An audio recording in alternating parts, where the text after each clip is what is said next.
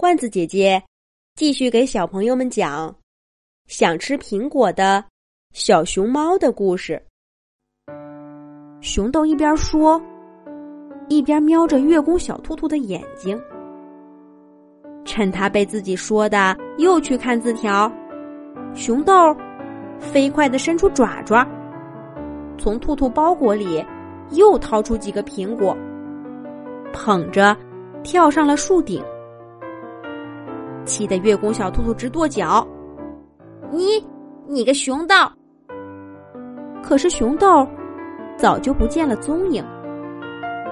小浣熊熊豆虽然狡猾，说的话却并没错。在那张要苹果吃的字条上，的确有一圈竹林环绕在画像周围。可是竹林。不正是熊猫阿宝他们生活的地方吗？阿宝和伙伴们都明确说了，字条不是他们写的，画像也的确不像他们。这究竟是怎么回事呢？到底该去哪儿找这个要苹果的动物呢？他说自己是熊猫，可又不像熊猫。月宫小兔兔揪着长耳朵，只觉得自己脑袋里都乱成了打了结的毛线团儿了。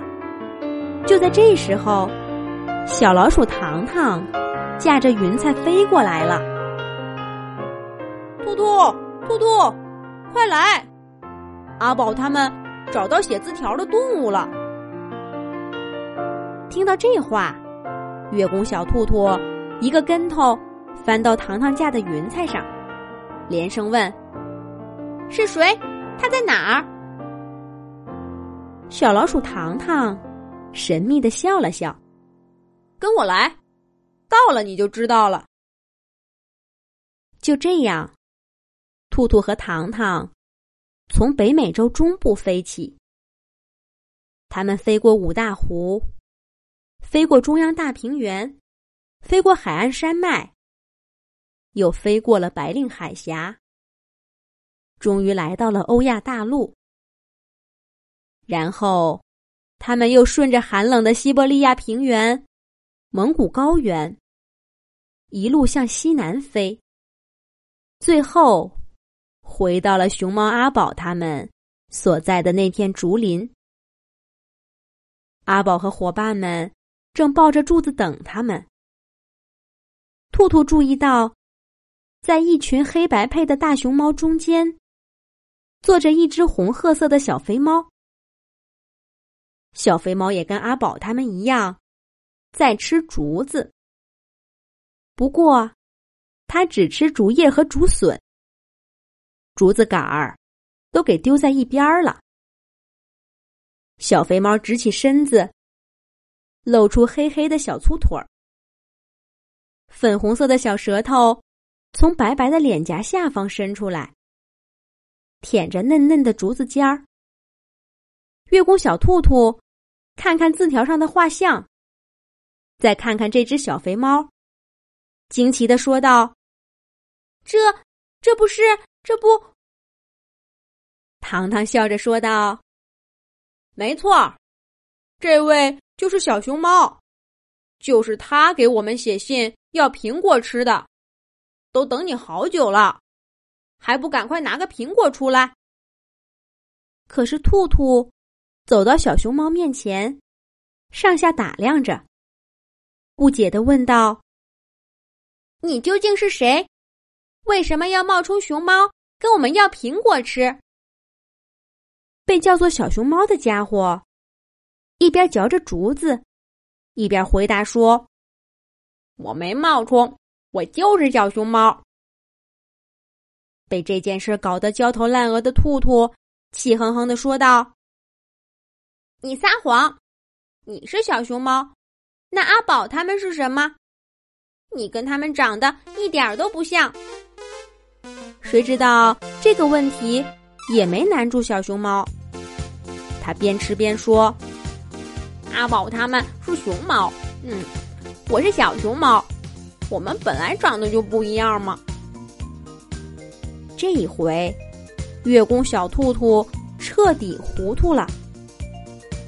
熊猫，小熊猫，小熊猫，不就是没长大的熊猫宝宝吗？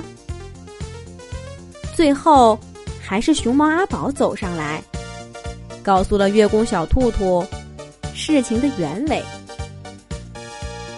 原来，这只红褐色的小肥猫。的确叫小熊猫。他们家族跟阿宝他们熊猫家族一起，在这片深山竹林里生活了许多许多年。相同的生活环境，让这两种亲缘关系很远的动物，慢慢的形成了几乎一样的饮食习惯——吃竹子。只不过，熊猫的体型大。消化能力更强，对竹子利用的部分更多，而小个子的小熊猫就只吃最鲜嫩的竹叶和竹笋。差不多快两百年前，人类的科学家第一次来到这片竹林，他们首先看到了圆滚滚、样子可爱的小熊猫。人们。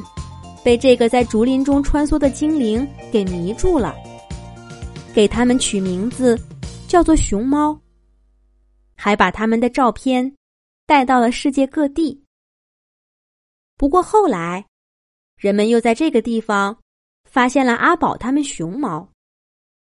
熊猫的样子实在是太特别了，在整个自然界都很难找出第二种像他们这样。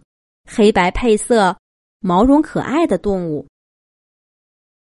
于是，人们莫名其妙的把“熊猫”这个名字给了阿宝家族，而之前发现的红褐色小肥猫就被改名叫小熊猫了，也叫做红熊猫。从此以后，大熊猫家族风靡了整个人类世界。而小熊猫反而变得不那么为人所知了。月宫小兔兔听着熊猫阿宝一口气说完家族往事，又想了好一会儿，才彻底搞明白。月宫小兔兔不满地说：“这分明是人类搞出来的命名事故嘛，害得我兔兔白跑了好多冤枉路。”小老鼠糖糖在一边说道：“可是兔兔，阿宝早就想到写信的是小熊猫了。你要是多听他说一句，也不会白跑这一趟啊。”小老鼠糖糖的话说的兔兔不好意思起来，他拉拉耳朵，摸出苹果，递给小熊猫说：“小熊猫，这是你要的苹果，快吃吧。”以后咱们就是朋友了。